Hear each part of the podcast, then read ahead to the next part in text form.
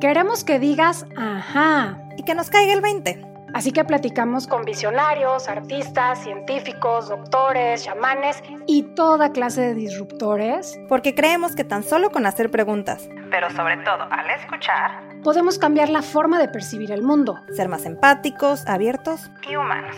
Ajá. Es un espacio en el que sacamos del closet temas de los que poco se habla. Los cuestionamos y tratamos de entender la vida.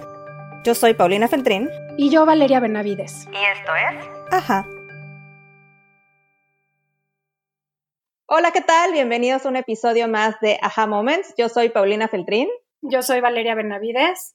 Y este día estamos muy contentas porque vamos a hablar de un tema que le vamos a quitar los mayores tabús que podamos. Está con nosotros Karina Valderas. Ella es comunicóloga con experiencia en los campos de periodismo, marketing, comunicaciones y servicios financieros.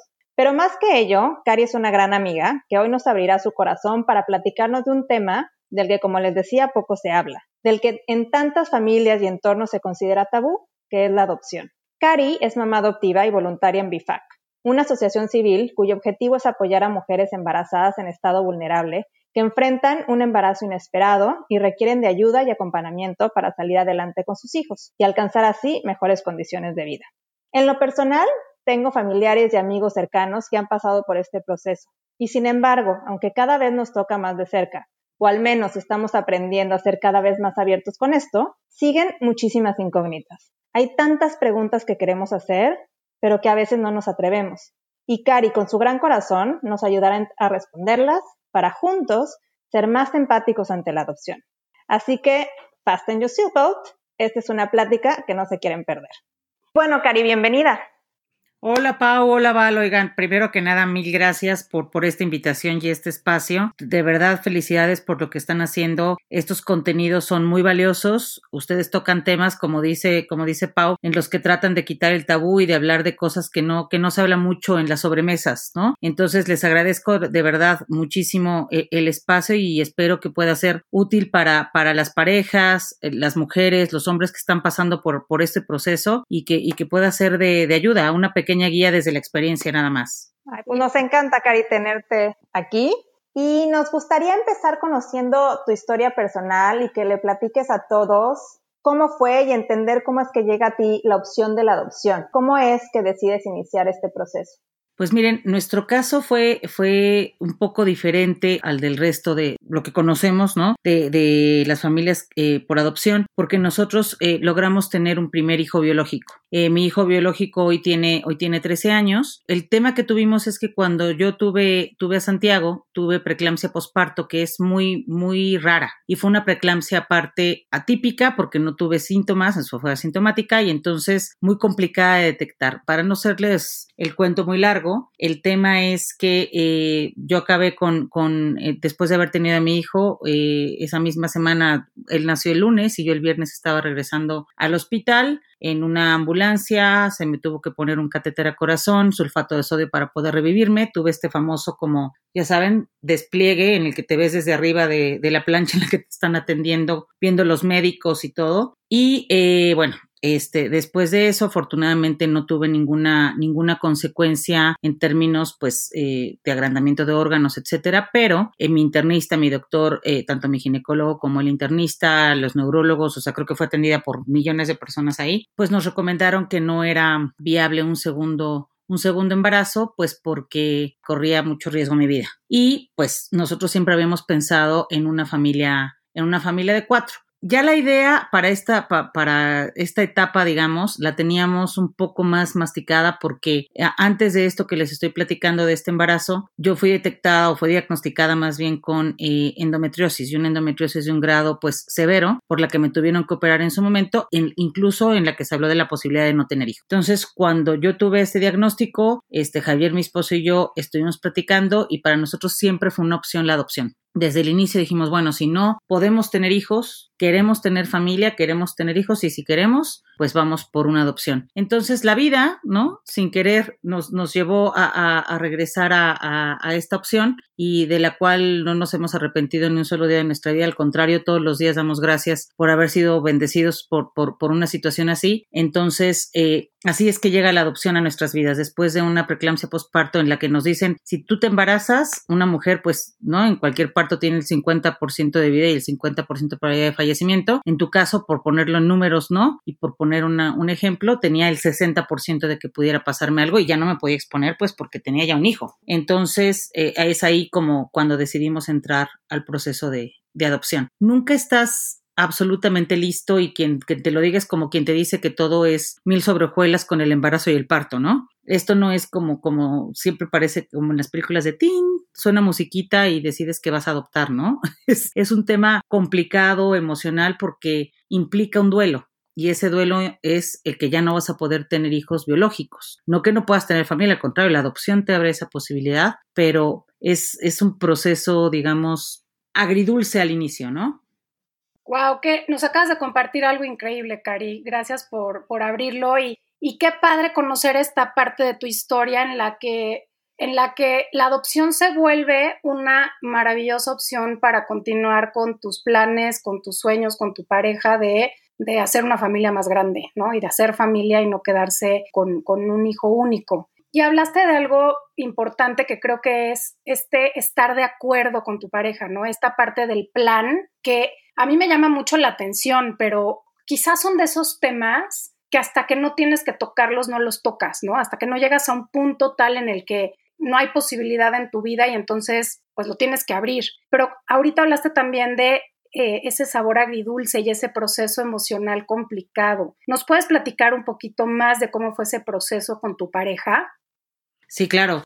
Mira, yo me acuerdo y eso, eso siempre se lo voy a, agradecer a mi esposo porque, bueno, antes del el embarazo que, que, les cuento, eh, yo perdí un primer bebé y pues evidentemente esto, esto fue eh, consecuencia de, de, la operación que había tenido previa de endometriosis, ¿no? Podía, después de una operación como la que tuve, podía ser eh, o estaba más sujeta, digamos, a tener algunos abortos en caso de que me pudiera embarazar. Entonces, eh, con el primer bebé que perdí, que fue súper doloroso porque fue una noche, este, sin que me diera cuenta, eh, ¿saben? O sea, como ese típico, la típica imagen de, de, un embarazo que no llega a término, hagan de cuenta tal cual fue la mía. Esto fue en la madrugada, cuando regresamos del doctor, pues yo en una depresión fatal, se sienta mi esposo conmigo, conmigo en la cama y me dice, yo me casé contigo no para, para tener hijos. Tener hijos es como la, máxima felicidad que podemos tener en la vida, pero tú eres mi pareja y yo con quien quiero hacer una familia es contigo.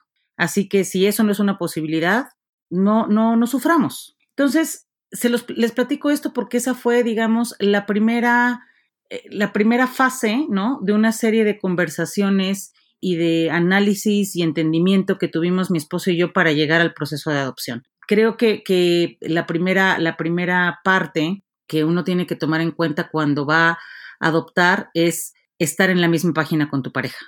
Eso para mí es súper importante y, es lo que yo, pues, no es que dé consejos porque no me gusta dar consejos, sino lo pongo como una sugerencia para las personas que estén pensando en adoptar en pareja. También puedes pensar en adoptar tú solo, pero si estás pensando en adoptar en pareja, creo que lo increíble es que tú puedas tener esta comunicación con quien estés para saber emocionalmente qué es lo que significa, qué es lo que está satisfaciendo, si está satisfaciendo una necesidad personal de ser papá o de ser mamá, está satisfaciendo la, la idea, este, el imaginario que todos tenemos de una familia bonita, porque creo que de ahí parte el tema. Yo me sentí muy tranquila en cuanto Javier me dijo esto, porque al final el objetivo de crecer la familia era el correcto. No estábamos sustituyendo una cosa con otra, una mala relación de pareja con hijos, o no estábamos tratando de llenar ningún otro vacío al contrario, estábamos tratando de ampliar nuestra felicidad, ¿no? Entonces, esa parte para mí es como, como medular, digamos, en el proceso de adopción. Y esto también se los cuento porque en la institución que nosotros pudimos adoptar, que es BIFAC y a la que le vamos a vivir agradecidos eternamente, este fue el proceso por el que nos pasaron, ¿no? Lo primero que nos dijeron es, ¿en qué términos estás con tu pareja? ¿Cómo es que decidieron llegar a, llegar a este proceso? En el curso, son, ellos te dan un curso, que ahorita si quieren platicamos de eso, que son muy largos, etcétera, y ya después entiendes por qué. Pero en una parte del curso hacen un, hacen un ejercicio increíble que es de espejo. en el que cada uno dijimos las razones por las que estábamos llegando a la adopción y nos dimos cuenta que estábamos alineados, que estábamos con la misma idea, que, teníamos eh, las, los mismos miedos, las mismas angustias, los mismos, las mismas ilusiones, ¿no? Y que si por alguna razón no lográbamos terminar el proceso o no estábamos calificados para, para, para tener una adopción, pues tampoco iba a pasar nada, ¿no? Teníamos una relación fortalecida y una relación fuerte en la que podíamos hacerle frente a otras cosas y nuestra manera de ser familia iba a ser diferente. Pero el proceso con, con la pareja sí tiene, en, nuestro caso, gracias a Dios, fue como muy, muy, eh, caminamos muy en conjunto, muy paralelamente, ¿no? De lado a lado a lado. Como, como tendría que ser cualquier cualquier plan, ¿no? De ser papás. O sea, al final del día creo que eh, mencionaste algo súper, súper importante que es esto de estar alineados, de tener los mismos objetivos, de entender las razones por las cuales tenemos estos planes en la vida, en la pareja, ¿no? Qué importante es la, alineación y el camino conjunto y no eh, pensar que, a veces son deseos de una sola parte de, de la familia, ¿no? Claro, totalmente. Aparte, ¿saben qué nos pasó en el proceso, en estos grupos que les digo, eh, te dan cursos antes de, llegar a, la adopción?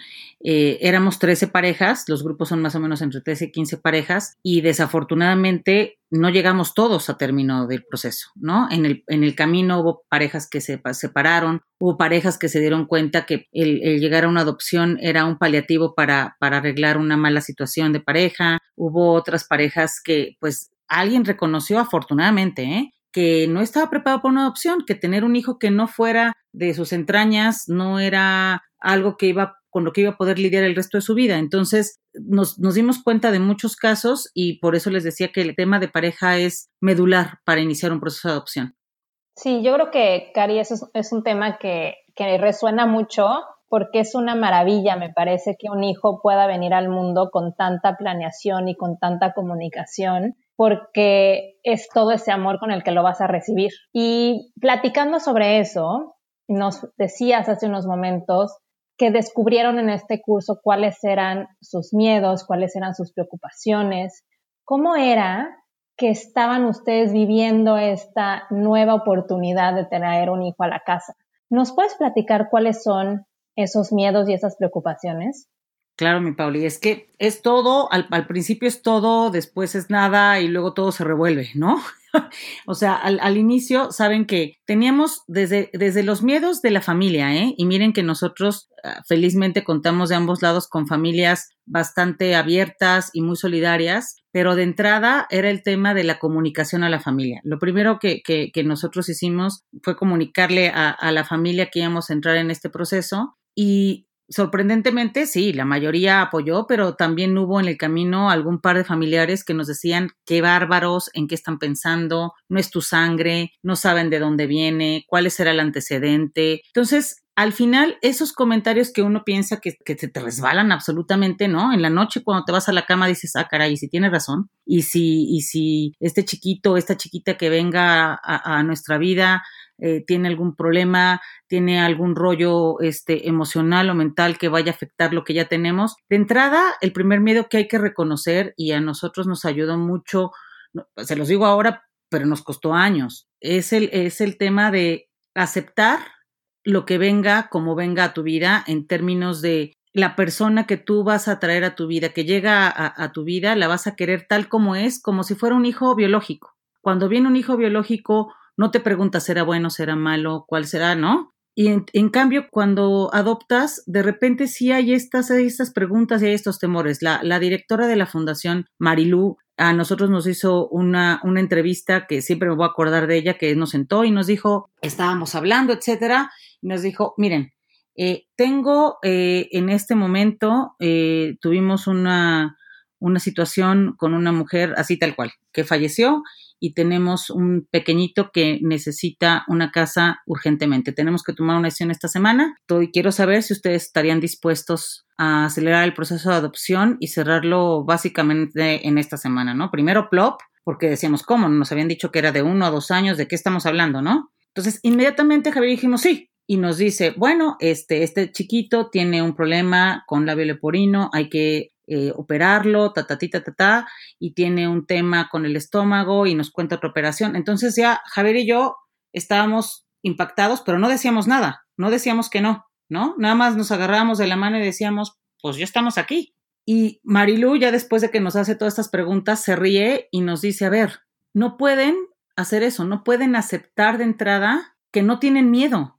Ustedes no me han dicho absolutamente nada si el chiquito que, que, que les estoy poniendo como ejemplo tiene algún problema de salud, cómo le van a hacer, cómo van a, a, resolver financieramente, emocionalmente, logísticamente todos esos problemas, tienen que llegar aceptando sus miedos, tienen que llegar entendiendo que este proceso no va a ser fácil y nos pidió una lista de las cosas que más nos angustiaban. Y entonces cuando hicimos esa lista, Javier y yo nos dimos, nos, dimos cuenta que el principal miedo que teníamos no era a, y se los voy a decir tal cual, porque es algo que discutimos y que de repente en esto, en esto que hablábamos de que son cosas que la gente no habla, es de cómo va a venir físicamente, cuál va a ser la salud de ese bebé, ¿no? Nuestro principal miedo era a que llegáramos a adoptar a un bebé que no presentara un tema de salud complicado y que después surgiera. ese era nuestro principal miedo. Y cuando empezamos a trabajar a lo largo del curso y todo, nos dimos cuenta que pues pasaba lo mismo que con un hijo biológico. Tú puedes tener un hijo absolutamente sano y desafortunadamente en tres años que presenta una enfermedad.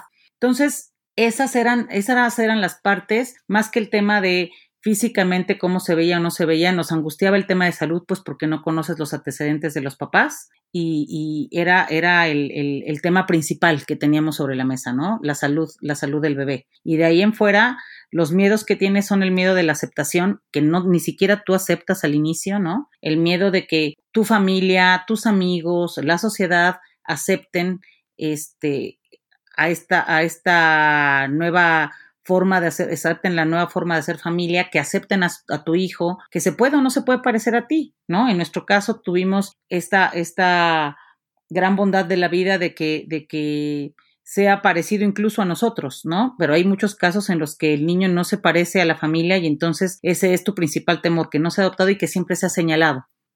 Y, y hablaste, híjole, de este miedo terrible eh, que como dices, no está en nuestras manos ni lo podemos controlar relacionado a la salud y a, y a imaginarte que como no estuviste en la creación de esta vida y en el seguimiento hasta que lo tienes en los brazos, pues quién sabe qué pudo haber pasado que eventualmente se convierta en una enfermedad o algo, ¿no? Pero creo que hay, hay un tema eh, que también es muy importante que me gustaría compartir y, ver cómo lo abordaron ustedes, pero es una realidad que estamos marcados desde nuestra concepción en, en términos de, pues, de esta energía ancestral, de esta historia que tenemos en la familia, ¿no? En, pues sí, en nuestros ancestros, en, en nuestro linaje. Y es común que existan inclusive de entrada, más allá de la enfermedad, que entiendo que era su primera preocupación, pero es esta herida ¿no? que muchos de, estos chiquitos tienen eh, al saberse abandonados por su madre biológica, ¿no? Entonces, pues a veces es una sensación de rechazo, una herida de, rechazo o de abandono, que todos tenemos en, nuestra medida por otras cosas, pero al final del día creo que algo de lo que se habla mucho es justamente de esta carga que puede tener a nivel linaje y, y a nivel experiencia eh, una, una vida de un chiquito así. Entonces, ¿cómo, ¿Cómo vivieron este proceso? ¿Es real? ¿No es real? Eh, ¿Se parece al que tienes con tu otro hijo? Este, ¿No tiene nada que ver? O sea, ¿es un mito o, o, realmente sí el hecho de traer a una persona que biológicamente no es parte de tu familia, aunque la integres a tu dinámica, sí trae ahí alguna carga ancestral importante? Vale, eso es totalmente un hecho. O sea, en nuestro caso que lo hemos vivido, hoy, hoy Nico tiene ocho años y hay una, hay una, esta, este abandono, ¿no? Se deja con una huella y se llama tal cual, la huella de abandono que tienen, que tienen los bebés que llegaron por adopción. E, es, esta es la conexión que tú generas con tu madre desde que estás en el vientre, ¿no? Y, y la adopción es justamente, tiene, por eso les hablaba de sabores agridulces, porque la adopción junto al momento que, que, que, te trae esta felicidad enorme de poder crecer tu familia y de poder tenerla como imaginabas en un principio, ¿no? Esta, esta carga de felicidad viene ya acompañada por una carga triste que es la, de la, la del abandono de ese bebé. Por alguna razón, la señora que tuvo ese, ese bebé que hoy llega a tu vida no pudo quedarse con él por un tema de salud, por un tema económico, por las razones que haya tenido en la mesa, no pudo quedarse con él. Y entonces eso es algo que ya reconoce el bebé. En nuestro caso, les cuento rápidamente, Eh, un día Nicolás muy chiquito. Él, eh, para él, nosotros hemos tenido una adopción abierta. Él sabe que llegó por adopción eh, y en algún momento histórico en su imaginario, por las películas, ¿no? Él se imaginaba que había llegado a la casa en una cajita de cartón. Él siempre nos decía, y mi cajita, y mi cajita, ¿no? Y alguna, al, en alguna de las crisis que, que, que tuvo sobre el tema de no, no, entendíamos por qué estaba tan irritable, no entendíamos por qué estaba tan vulnerable, nos lloraba, hacía berrinche, etcétera. Y esto fue un 10 de mayo, fue la primera vez que nos dimos cuenta, fue un 10 de mayo. Entonces nosotros decimos, ¿qué le pasa? Pues es que él de alguna manera estaba entendiendo, ¿no? Que no estaba con su mamá biológica con la señora que le dio la vida. Entonces, eh, para él, aunque no entendía bien lo que estaba pasando, había un dolor interno que no sabía cómo lidiar. Entonces, en esta búsqueda que haces, pues con los papás que también este, tienen hijos por adopción, eh, en los libros, en las referencias en Internet, llegamos a, a un especialista que trabajaba esta técnica de barras y de codificación y justamente nos dijo eso, ¿no? El tema es, hay una huella de, de abandono en Nicolás que increíblemente él no es quien tiene la carga más pesada. Quien tiene la carga más pesada son ustedes y en este caso de ustedes me dijo, eres tú, me dijo a mí, tú eres la que no quieres que él transite por dolor, que reconozca su pérdida y eso no lo vas a poder evitar. Tu hijo tiene que reconocer su pérdida para poder superarla y ser feliz. Y eso se nos quedó como una máxima de vida, porque nosotros como padres lo que queríamos era que él no sufriera, que él se sintiera siempre bienvenido en la familia, que él estuviera siempre arropado, y no lo estábamos dejando vivir, sufrir, entender lo que le había pasado. Queríamos como que siempre protegerlo emocionalmente y no dejábamos que él sintiera este dolor. Entonces, cuando entendimos eso y entendimos lo que significa la huella de abandono, entendimos cómo es que teníamos que hacerlo. Entonces, nuestra chamba no era evitarle el dolor. Nuestra chamba era acompañarlo en el dolor que significaba para él haber perdido a la persona que le dio la vida y tener hoy una familia con la que él se sintiera feliz. Y esta huella de abandono y esta huella, como dices tú desde, desde inicio, ¿no? Es la misma que traemos todos, es la, la, famosa conexión que tenemos con nuestra madre, con nuestro padre, pero sobre todo con nuestra madre, ¿no? Y que veo totalmente diferenciadas, ¿no? Entre, entre entre mis hijos, porque Santiago el más grande no, no sufre, no, no tiene estos conflictos de, de, de, eh, de, de saber quién es, porque él sabe que vino de mi vientre. En cambio, Nicolás, para él es mucho más complicado porque él dice, bueno, yo quiero a esta señora que está padre, ¿no? Me cae bien, a veces me cae mal, pero pues regularmente me cae bien, pero hubo otra persona que por alguna razón no está conmigo y hoy siento que no fui suficiente o que soy malo. Nicolás en algún momento histórico nos llegó a hablar de es que yo no soy tan bueno, yo no, yo no valgo, porque hay una idea por ahí que se queda, ¿no? Que, que, que, es increíble verla cómo lo elaboran, porque son chiquitos, muy pequeñitos, que te, de repente te dicen unas frases y te dicen unas cosas que dices, wow, o sea, ¿cómo está él entendiendo todo esto, no? Entonces, sin duda, hay una huella de abandono, existe esa huella de abandono, por lo menos en nuestro caso, no puedo generalizar, pero por lo menos lo que nos ha tocado vivir a nosotros, eh, hemos sido testigos de que está ahí y que la chamba que uno tiene que hacer como padre adoptivo no es tratar de borrarla, es tratar de entender que está ahí y tratar de acompañar a los hijos para que superen ese, ese dolor.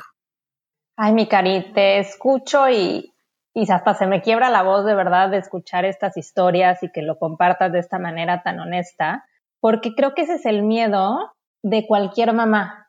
Eh, sin duda tiene un protagonismo más amplio cuando son eh, niños que llegan por adopción y existe este miedo y esta necesidad a veces en los padres de ser como la mamá helicóptero, ¿no? Que los está cuidando todo el tiempo y no nos damos cuenta que a veces esa sobreprotección eh, puede generar más un daño, ¿no? Y esto me lleva un poco a preguntarte ¿Cómo es que se abre el tema? ¿no? Evidentemente tú lo, tú lo has hecho con Nicolás y con la familia y con tu círculo en la escuela y demás, pero a mí me parece que a veces eh, se vive este proceso, luego el niño es chiquito y luego pasan unos años en los que ya se volvió parte de la vida de todos, entonces no se toca el tema. Y de pronto tu hijo tiene cinco o seis años o no sé la edad que sea, y es importante volver a retomar el tema. ¿Es así? Hay que recordarlo, hay que tocarlo en las escuelas. ¿Cómo lo abordamos, Cari? Tal cual, mi Pau. O sea, el tema es que eh, a nosotros, digo, me quiero regresar tantito al tema de, de, de, la importancia que significa prepararte para un proceso de adopción. Nosotros no lo entendíamos y sobre todo cuando estás buscando crecer tu familia o hacer una familia con hijos, eh, tienes esta ansiedad y este rollo de decir, quiero que pase todo muy rápido, ¿no? Entonces, y, no entiendes la importancia de prepararte y de tomar cursos y de entender. Para todo esto que estás diciendo de cómo abrirlo y cómo, cómo mantenerlo, es muy importante que estés preparado, porque el, el asunto que a veces es muy complicado es que tú tienes un imaginario de cómo va a ser esta apertura, cómo lo vas a decir, cómo es que, que, que, que se lo vas a decir incluso a tu hijo, ¿no? Miren, yo, yo me, eh, me acuerdo que en uno de los cursos nos decían, cuando nazca su hijo, porque hablamos de, de, de, nacer, o sea, los hijos que llegaron por adopción tienen un nacimiento, llegan a tu vida, puede ser de meses, a lo mejor de días, pero tuvieron un nacimiento que tú tienes que hacer parte de tu vida, ¿no? Entonces nos decía eh, la persona del curso, cuando nazca su hijo, él va a estar en un entorno en el que va a estar oyendo ciertas palabras. Si él nace en México, pues va a estar oyendo español. Si él nace en Alemania, va a estar oyendo alemán. Si él nace en Estados Unidos, va a estar oyendo inglés. Es tal cual la palabra adopción. Si un hijo, desde que está en los brazos, ¿no? Le dices, mi amor, tú llegaste por adopción y le cuentas su historia y se la, se la vuelves a contar y se la vuelves a contar. Cuando él lo escuche la palabra adopción, ya no va a, a, tener una connotación negativa, ya no va a ser una, una, una cosa que le llame la atención, ¿no? Ya no va a estar escuchando este murmullito de ya, o sea, para él el tema de, de, escuchar la palabra adopción va a ser natural. Entonces, nosotros desde un inicio, y me regreso a la parte de bebecito, a Nicolás le contábamos su historia, le explicábamos que él había llegado por adopción, que nosotros habíamos sido muy felices en el momento que él había llegado a esta familia y tenemos una foto preciosa de cuando nos, nos hacen favor de entregarnos a Nicolás cuando llegó a Bifac en la que él estando con dos mesecitos se voltea con su papá y le hace una sonrisa de enamoramiento que les juro que no podemos del amor, ¿no? Entonces con esa foto siempre le explicamos que, que él eh, siempre fue un niño, le explicamos que él siempre ha sido un niño, había sido un niño muy deseado, que, tenía un lugar en esta familia y eh, así a lo largo de sus primeros añitos de vida le íbamos contando, le íbamos leyendo cuentos, etcétera. Ese es el proceso con él. En el proceso con el resto de los amigos y la familia, es increíble, pero uno como papá se da cuenta que es el primero que tiene que decir el tema, que llegó un hijo por adopción a tu, a tu, a tu casa. Nosotros no nos habíamos dado cuenta hasta que, me acuerdo después, en una cena de la nada con gente que la verdad ni conocíamos tanto, ¿no? En un momento histórico yo y en un momento histórico mi esposo, a la gente que estaba ahí les dijimos que habíamos, que, que, que teníamos dos hijos y que uno había llegado por adopción, ¿no? Y cuando salimos de la cena, como que nos habíamos escuchado los dos y veníamos platicando en el coche y dijimos, algo tenemos que sacar tú y yo, algo, nosotros estamos entendiendo que tenemos un hijo que llegó por adopción y se lo estamos diciendo al mundo. Tenemos que echarnos un, un pasito para atrás porque al final esa va a ser la privacidad de Nicolás. Entonces, como que nos echamos un pasito para atrás y ya tampoco era como tú dices, que llegábamos a una fiesta y hola, mira, mi hijo Santiago biológico, mi hijo Nicolás por adopción. Aquí están mis hijos y se acabó. Pero sí llega un momento en el que los mismos papás pasamos por ese tema de lo decimos porque necesitamos interiorizarlo, necesitamos entenderlo. Y en ese, en, en, ese, en ese proceso, yo te diría que es un proceso paralelo entre lo que los papás tenemos que interiorizarlo y entenderlo y lo que le vamos diciendo a los hijos. Y para Nicolás, el tema era, después de pues contarle su historia a manera de cuento y arrullos, etcétera, empezamos a encontrar literatura para, para él, ¿no?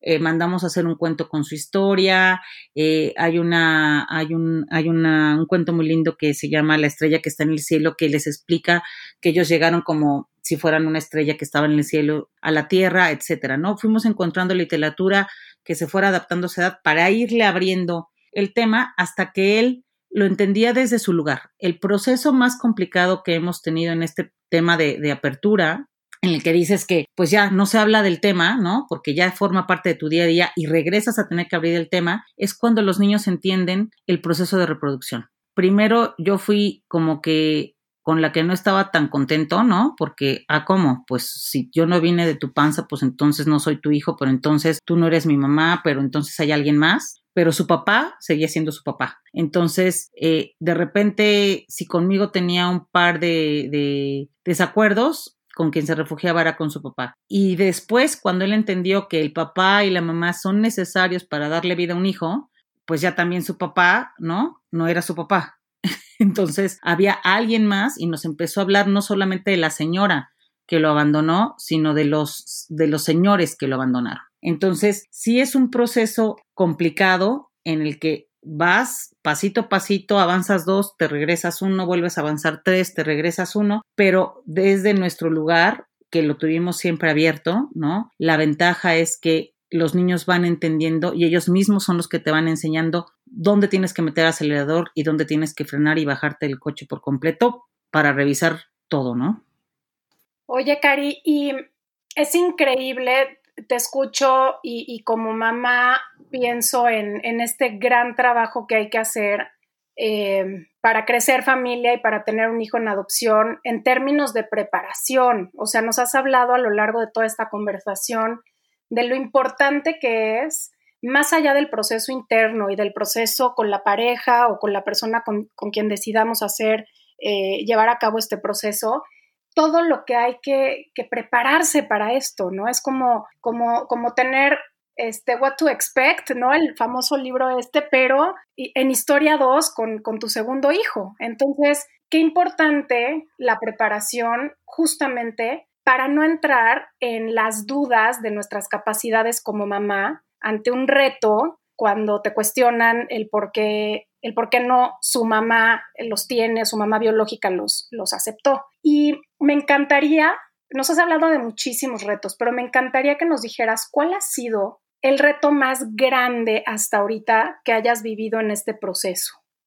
Qué buena pregunta, Val, qué buena pregunta. Híjole, yo te diría que el reto más grande para el que piensas que estás preparada, pero es una mentira porque nunca estás preparada para eso, es para enfrentar la pregunta, para enfrentar la pregunta de por qué me abandonaron, porque increíblemente en el caso de Nicolás y en la mayoría de los, de los chiquitos hay un entendimiento de ese, de ese desprendimiento, de ese abandono, ¿no? Entonces, ese para, para mí fue el reto más grande. O sea, la primera vez que Nicolás me hizo la pregunta, lloré, me azoté, dije, soy la peor mamá, si él se lo está preguntando es que algo no estoy haciendo bien, está sintiendo alguna diferencia, ¿saben? Nunca estás preparado para eso. O sea, creo que el, el principal reto fue ese, cómo contestaba, cómo le hacía sentir que eso no importaba o que si sí importaba, ¿no? Cómo le íbamos a trabajar. Y a eso yo le diría que el principal reto fue entender mis propias emociones en el proceso de, de, adopción, ¿no? Entender mis propias emociones y atemperarlas y ponerlas como, yo, yo les diría como en las cajitas correctas, ¿no? En un proceso de adopción yo me lo imagino como cuando tienes una caja llena de cosas y tienes enfrente de ti una cómoda con muchos cajones, tienes que ir tomando cada cosa y irla poniendo en cada cajón para cuando termine el proceso. No puedes lidiar con todo. Entonces, el principal reto es ese, cómo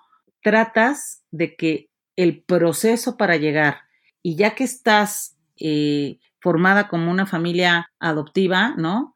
Te mantengas centrada, te mantengas clara de las cosas que tienen importancia, de las que no, de, de pues entender cómo es que puedes dar lo mejor de ti y no frustrarte en el camino, ¿no? Y no frustrarte en el sentido de se vale regresar y decir, híjole, no lo hice bien, se vale no hacerlo bien, se vale reconocer errores, se vale volver a repetir este cursos, información, se vale llamarle a una amiga y llorar, se vale llamarle a una amiga y reír, reconocer que no estás, que no eres tan super mamá, porque a veces te da este síndrome, ¿eh? Te da este síndrome cuando eres mamá por adopción, que platicábamos con algunas amigas que son también mamá por adopción, te da este síndrome de ser la supermamá. Tengo que tener, hacerle todas las actividades, el mundo tiene que ser el más feliz o tienen que ser los más felices, esto tiene que ser solamente miel sobre hojuelas y la película perfecta. Entonces, yo creo que el principal reto es con uno mismo. Yo te diría que el, principal reto es tratar de estar centrada para que cuando vengan las preguntas que él te haga, para no explotar en,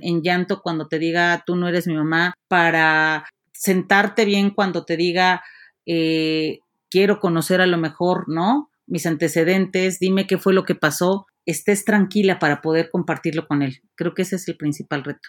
Wow, Sí, qué importante, qué importante em, trabajar con uno, ¿no? Para poder darles a nuestros hijos. Sí, totalmente. Ese, ese te diría que es, que es el tema. Trabajar, trabajar con no siempre estás preparado. No todo sobre mil sobrejuelas. Miren, el ejemplo que nosotros nos pusieron, que ese era como nuestro ideal, en uno de los, en los cursos que les digo que tomamos, nos llevamos pues casi dos años en el proceso, un año de cursos y un año en los que todos los días estábamos pegados al teléfono, les juro, lo teníamos al lado, así salíamos a algún lado y lo teníamos pegado con nosotros a ver en qué momento nos llamaban para decir que, que ya había llegado Nicolás. En esos cursos nos, nos llevaron eh, un día a, una familia, iba nada más la mamá y el niño, un adolescente de 17 años, que nos contó su historia y que lloramos millones, pero nosotros decíamos, si logramos eso, creo que ya logramos eh, todo. El niño empezó a contar su historia, cómo fue efectivamente que a los siete años en pleno periférico a su mamá le preguntó por qué no se había quedado sus papás con él y por qué él tenía que haber llegado a una familia por adopción. Y nos fue contando como todo su proceso, pasó por un proceso de rebeldía, etcétera, hasta que nos dijo, a los 14 años me di cuenta que no necesitaba ni preguntarme dónde estaban las personas que me habían dado la vida, necesitaba absolutamente nada más porque estaba tranquilo y contento con mi familia. Mi papá y mi mamá son las personas que están aquí. Lloramos y lloramos y lloramos. Esa parte les juro que la recuerdo como el ejemplo de ojalá que eso, que eso nos pase a nosotros, ¿no? Que logremos eh, allanar tanto el camino, que logremos dar tanto amor, que logremos ser una familia eh, equilibrada y bien compuesta para que él en algún momento histórico no tenga que decir, o, más bien que diga, ya no es tan importante, ¿no? Saber de dónde venía, estoy contento sabiendo dónde estoy. Y el tema de dar equilibrio también, pues, con su hermano, que de repente el error en el que caes es en el que toda la atención es para este chiquito que sientes muy vulnerable, ¿no?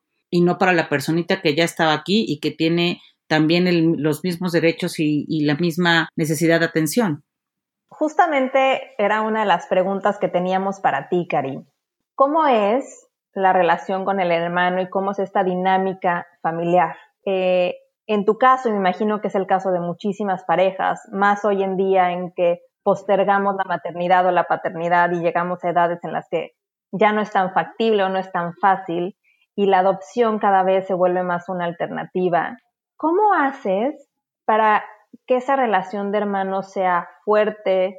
¿Qué diferencia siempre va a haber, no? Entre hermanos biológicos o no, hay diferentes afectos y hay diferentes afinidades hacia los padres, que eso es algo que aprendemos a la edad adulta. Pero en la crianza, ¿cómo haces para que se dé ese vínculo entre hermanos?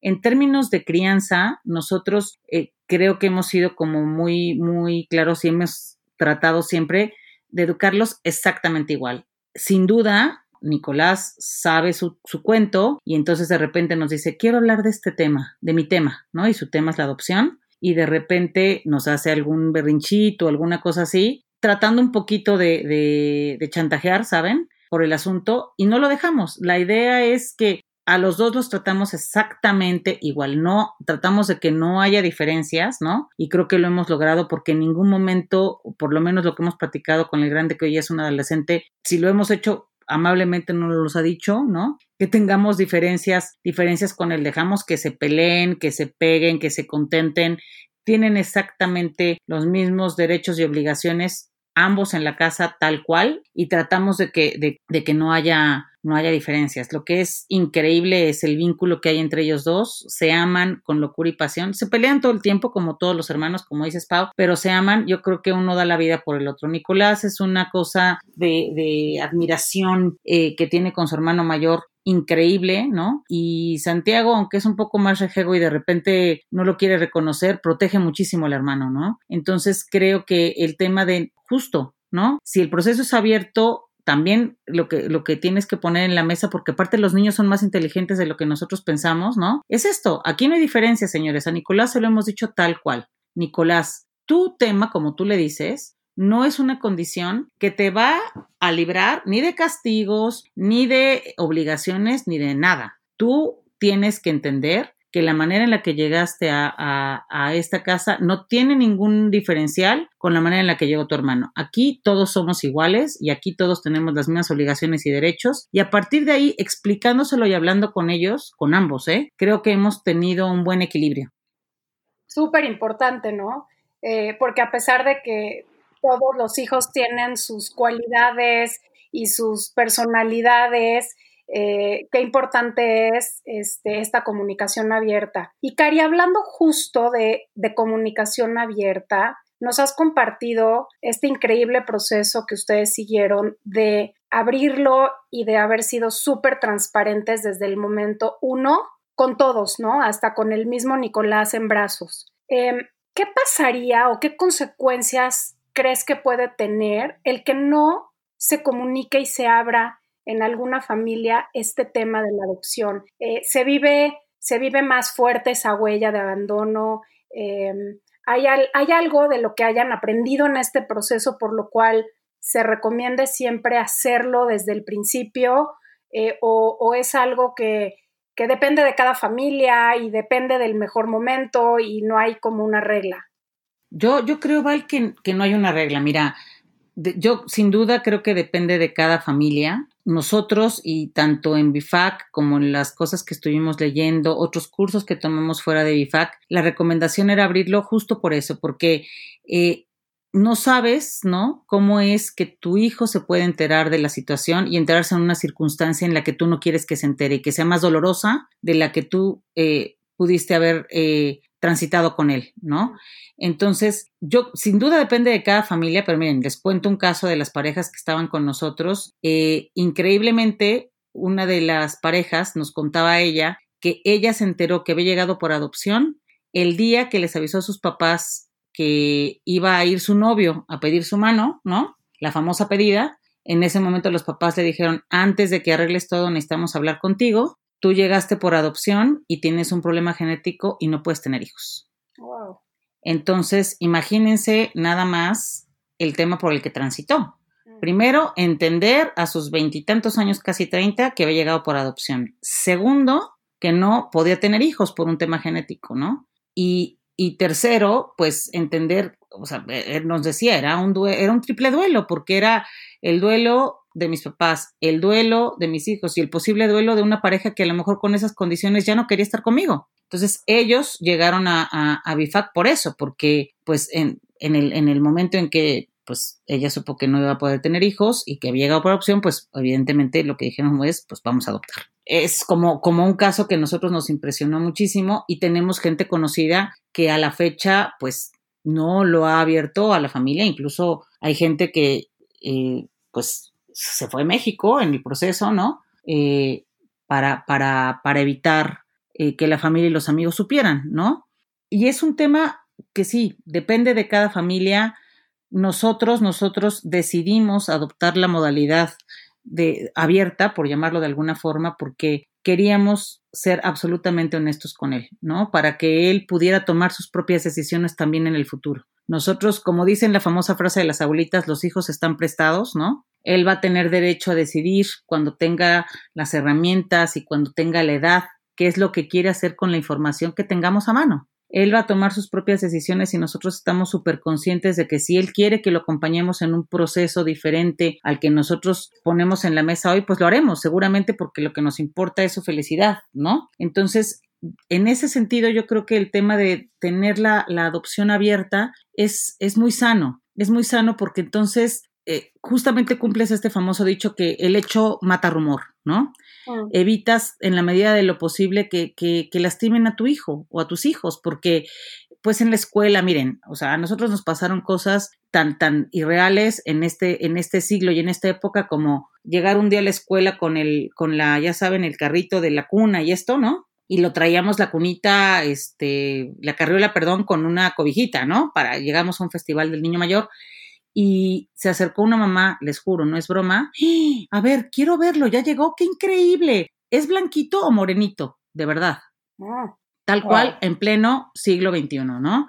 Con personas que entendemos que han recibido cierta educación, eh, ¿no? Entonces, esa, o sea, desde esos comentarios que, pues, a él le importaba nada porque aparte era recién nacido, hasta, hasta comentarios en el colegio, como un día llegó el chofer que, que, que de la escuela y nos pidió, me pidió hablar conmigo y me dijo, señora, este, tengo que contarle que en el camión tuvimos un incidente, este, unos niños de primaria se acercaron con, con Nicolás y le empezaron a decir, llegaste por, eres adoptado, eres adoptado. Y Nicolás volteó y les dijo, sí, por.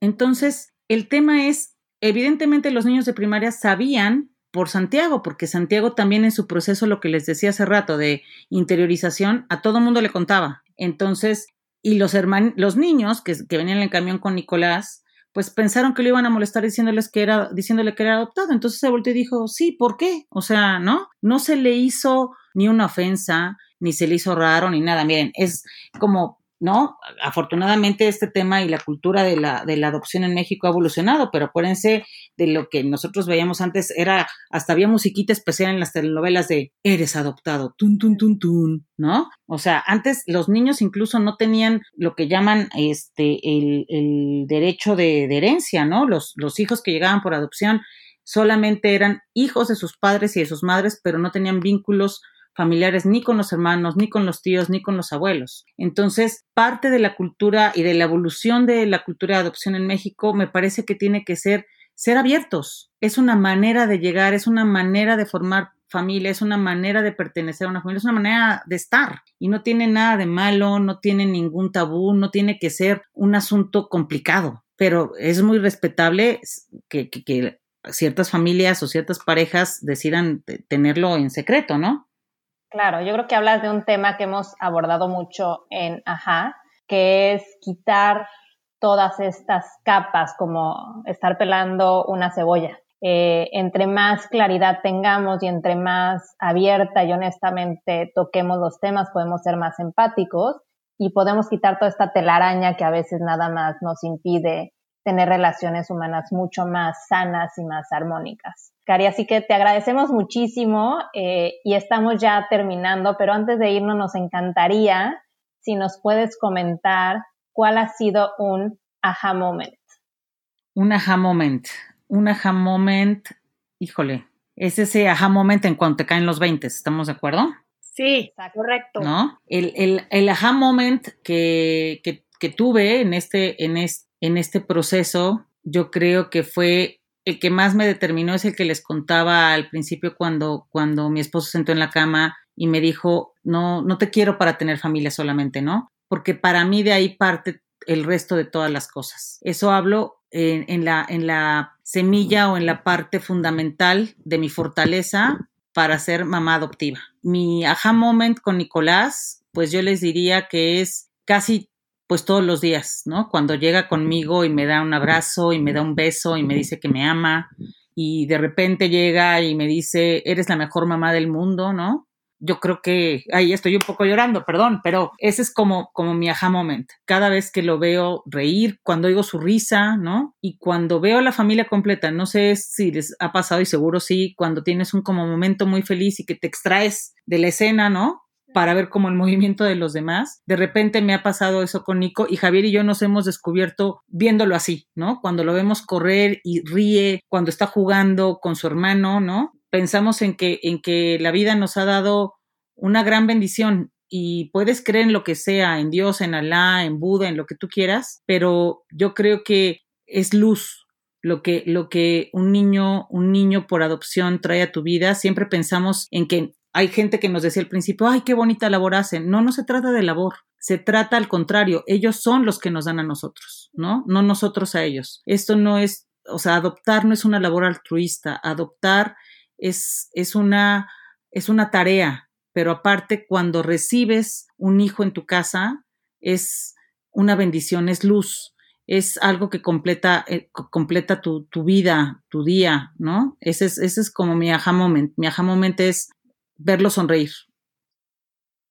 Muchísimas gracias por escucharnos. Espero que este capítulo te haya resonado, hayas tenido un aha moment y si crees que le puede servir a alguien, conoces a una persona que está en proceso de ser papá o mamá adoptiva o crees que le puede funcionar, por favor compártelo y ayúdanos a llegar a más personas. Y si quieres saber más sobre otros episodios, otros invitados y los temas que hemos abordado, nos puedes seguir en Instagram y en Facebook como aja.mx. Así que nos vemos pronto en otro episodio más de Aja. Yo soy Paulina Feltrín. Yo soy Valeria Benavides. Y esto es Aja.